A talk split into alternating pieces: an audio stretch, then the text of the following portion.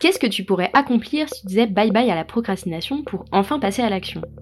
Et quel tournant prendrait ta vie si tu réalisais tous les projets qui te tiennent à cœur? Bienvenue dans Bye Bye Procrastination, le podcast qui t'aide à retrouver du temps, à booster tes projets et à transformer ta vie grâce au pouvoir de l'organisation. Je suis Claire, coach en organisation et en gestion du temps.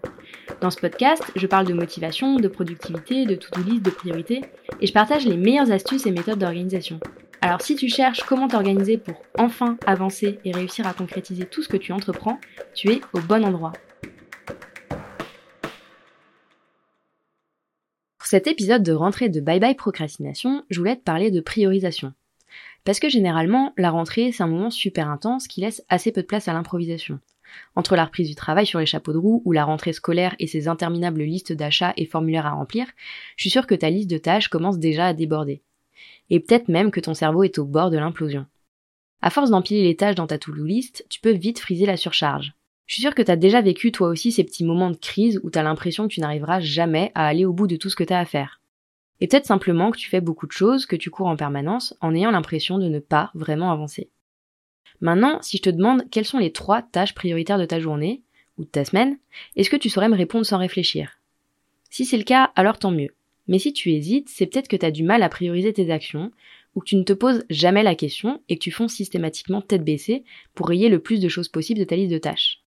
Pourtant, le vrai secret des personnes qui arrivent à gérer leur liste de tâches et à toujours avoir le temps de faire ce qu'elles ont prévu de faire, c'est leur capacité à prioriser et à se concentrer sur les choses importantes. Pour être vraiment efficace, il faut savoir prioriser ses actions. Sans priorité, tu prends la première tâche qui se présente ou la tâche la plus agréable de ta liste. Et tu continues comme ça jusqu'à épuiser ton énergie ou que ta montre t'indique qu'il serait peut-être temps de t'arrêter de t'agiter dans tous les sens. Ce mode de fonctionnement sans priorité, sans hiérarchie entre les différentes tâches que tu as à accomplir, est complètement contre-productif. Parce que tu peux très bien avoir accompli plein de tâches tout au long de ta journée et n'avoir rien fait d'important. À l'inverse, c'est en adoptant un mode de fonctionnement où tu vas agir en fonction de priorités définies en avance que tu deviens vraiment efficace. Déjà, parce que mettre de l'ordre dans tes priorités va te faire gagner du temps. Évidemment, quand tu priorises, tu vas faire ressortir les tâches les plus importantes de ta liste, celles par lesquelles tu devrais commencer.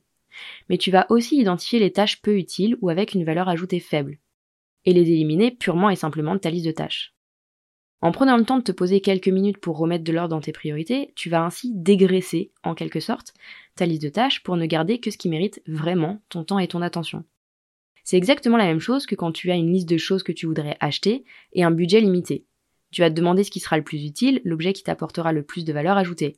Et tu vas ainsi concentrer ton budget sur ce qui est le plus important d'abord, et potentiellement laisser tomber un certain nombre d'achats finalement pas si essentiels. Et c'est exactement la même chose avec ton temps et tes tâches. Ton temps est limité, et toutes tes tâches n'ont pas la même valeur, le même impact. En éliminant les tâches pas si essentielles, tu retrouves du temps pour ce qui au contraire compte vraiment et te permet d'avancer. Deuxième raison pour laquelle il est primordial de prioriser tes tâches, c'est que tu vas réduire ton stress.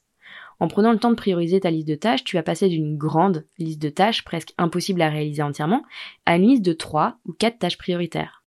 Déjà, en ayant réduit le nombre de choses à faire dans ta journée ou dans ta semaine, tu vas considérablement faire redescendre la pression. Enfin, avoir des priorités claires va t'éviter de te disperser, de partir dans tous les sens, et va t'aider à rester motivé devant ta liste de tâches. Parce que se retrouver dans une montagne de choses à faire, c'est super décourageant. Mais quand tu prends de la hauteur et que tu remets de la clarté, quand tu priorises ta liste de tâches pour te concentrer sur l'essentiel, c'est tout de suite plus facile de voir le verre à moitié plein et de se motiver pour s'y mettre. Bon, tu l'as compris, il y a plein de bonnes raisons de prioriser ses actions au quotidien. Car c'est la seule manière d'être vraiment efficace et de faire avancer tes projets, ou de rester serein, sereine, même devant la plus longue des listes de tâches. Sauf que prioriser ses actions, c'est pas un exercice si facile que ça. Ça demande de prendre une décision pour chaque tâche, de la classer par rapport aux autres, pas si facile. Le plus probable, si tu de prioriser tes actions comme ça, juste à l'instinct, c'est que tu trouves toutes tes actions absolument essentielles et importantes. Et qu'après une demi-heure à t'arracher les cheveux, t'es pas vraiment beaucoup avancé. La bonne nouvelle, c'est qu'il existe des outils pour t'aider à prioriser. Plein d'outils même. Il y a par exemple l'inventaire mental, la méthode Moscow, la loi de Pareto. Mais il y a une méthode en particulier dont je voulais te parler parce qu'elle est assez facile à utiliser. C'est la matrice d'Eisenhower. Si tu t'intéresses depuis un petit moment à l'organisation, je suis presque sûre que tu as déjà entendu parler de cette matrice qui a été nommée d'après le président américain Eisenhower. Il aurait dit ce qui est important est rarement urgent, et ce qui est urgent rarement important. Autrement dit, on a tendance à se concentrer sur des choses urgentes en négligeant la plupart du temps les choses importantes. Et voilà, c'est comme ça qu'est née la matrice d'Eisenhower.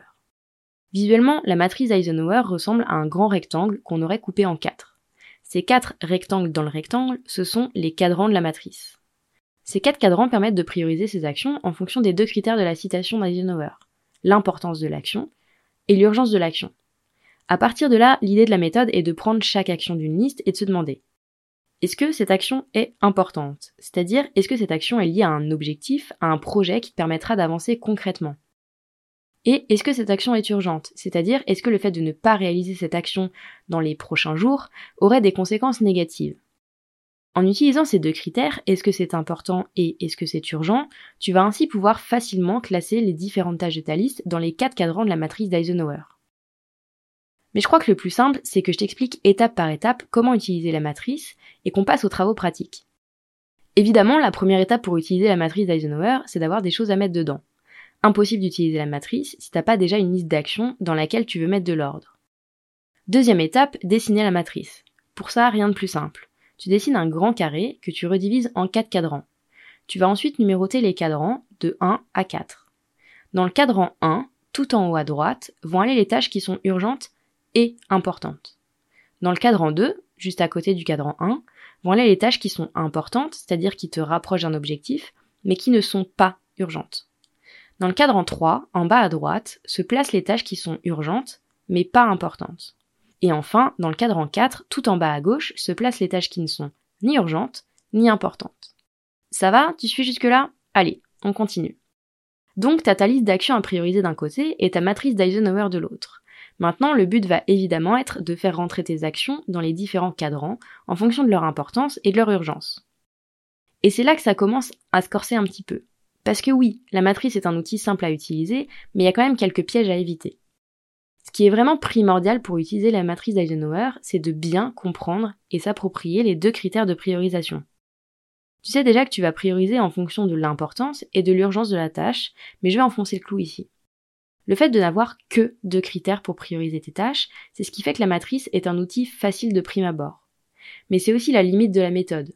Si tu sais pas évaluer l'importance ou l'urgence d'une tâche, t'es vite coincé. Ce qu'il faut bien comprendre ici, c'est que l'importance et l'urgence d'une tâche sont en fait deux critères assez subjectifs. Ce qui est important pour quelqu'un ne sera pas forcément important pour son voisin, et pareil pour l'urgence. C'est beaucoup une question de perception. Et c'est particulièrement vrai pour le critère d'urgence. Si t'es sous pression, stressé, tu peux rapidement avoir du mal à rester objectif ou objectif devant ta liste de tâches et considérer que tout est absolument urgent. Bref, pour que la matrice d'Eisenhower te soit vraiment utile, il faut que tu aies une certaine capacité à remettre de l'objectivité et à bien comprendre les deux critères qui vont te permettre de prioriser tes actions. Ce qui est important, c'est ce qui te rapproche d'un de tes objectifs, ce qui apporte de la valeur ajoutée à ton travail, à tes clients ou à ta vie de manière générale. C'est généralement des actions qui ont un impact sur le long terme. Ce qui est urgent, ce sont les choses qui ont une date butoir proche ou qui doivent être faites dans un temps contraint. L'urgence dépend souvent des facteurs externes, les attentes d'autres personnes, le calendrier de tes clients, etc. Je suis sûr que tu l'as compris à ce stade, la notion d'objectif est centrale dans l'utilisation de la matrice Eisenhower, puisque c'est sur ça que se base le critère d'importance. Si t'as pas d'objectif clair défini en amont, impossible d'évaluer l'importance d'une tâche. Je te dis ça, mais en réalité, si t'as pas au moins une vague idée de tes objectifs sur le court terme, aucun outil de priorisation ne pourra vraiment t'aider. Car prioriser, c'est classer des tâches, des actions, les unes par rapport aux autres, en fonction de critères plus ou moins subjectifs. Et dans tous les outils de priorisation, tu auras ce critère de rapport entre la tâche à prioriser et tes objectifs. Bref, si t'as vraiment aucune idée, même un peu vague de tes objectifs, je te conseille de prendre quelques minutes pour te poser et y réfléchir avant de commencer à t'embarquer dans la matrice d'Eisenhower. J'espère que je t'ai pas fait peur. Parce que vraiment, une fois que t'as dépassé les limites de la méthode et un peu apprivoisé les deux critères de priorisation de la matrice, ça devient un jeu d'enfant. Maintenant qu'on a évacué les sujets qui fâchent, pour chacune des tâches de ta liste, tu vas te poser deux questions.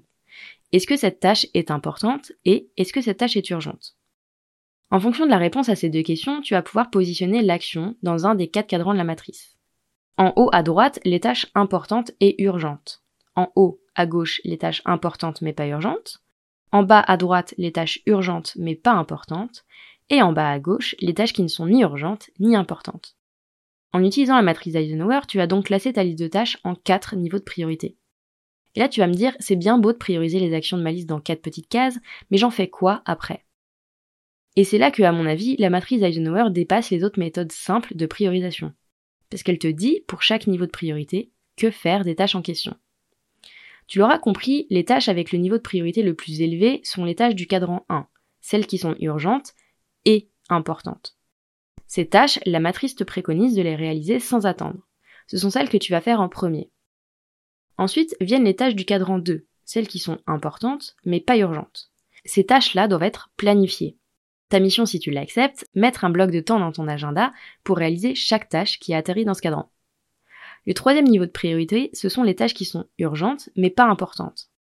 Ici, la matrice te conseille de déléguer cette tâche. Alors évidemment, tu vas me dire que t'as pas forcément là tout de suite une armée de mignons sous la main et que ça va être difficile de déléguer tout ça. Peut-être. Mais ça vaut quand même le coup de se poser la question. Qui dans ton entourage pourrait réaliser cette tâche? Si tu devais la déléguer, à qui est-ce que tu la confierais? Et si vraiment tu ne peux pas déléguer, je te suggère de passer le moins de temps possible sur ces tâches pas importantes. Dans ce cadran, je dirais que le mot d'ordre doit être mieux vaut fait que parfait. Enfin, dernier niveau de priorité de la matrice, les tâches du cadran 4, tout en bas à gauche. Ce sont les tâches qui ne sont ni urgentes, ni importantes. Autrement dit, ce sont les tâches qui ont le moins de valeur ajoutée dans ta liste. Et qui ne sont en fait que des distractions, du bruit mental dans ton cerveau et de la surcharge inutile dans ta to-do list. Pas de pitié pour ces tâches-là, on les raye tout simplement de sa liste. Et là, je suis sûre que tu vas aussi te retrouver face à une petite difficulté. Comment lâcher prise sur ces tâches? Ça, la matrice d'Eisenhower ne donne pas de réponse, mais c'est un vrai sujet quand on priorise des actions d'une liste. Même si tu as un peu du mal à déléguer ou à lâcher prise sur les actions les moins prioritaires, je suis sûre qu'en créant ces quatre niveaux de priorité dans ta liste de tâches, tu auras déjà retrouvé de la hauteur et de la clarté. Rien de tel que de mettre sa liste de tâches à plat et de remettre un peu d'ordre dans ses priorités pour reprendre un peu d'air et retrouver de la sérénité. Car même si la méthode a ses limites et qu'elle ne permet pas d'éviter un travail de fond pour se fixer des objectifs par exemple, la matrice d'Eisenhower reste un très bon point d'entrée pour prioriser ses actions et éviter de se laisser submerger quand sa to-do list commence à déborder.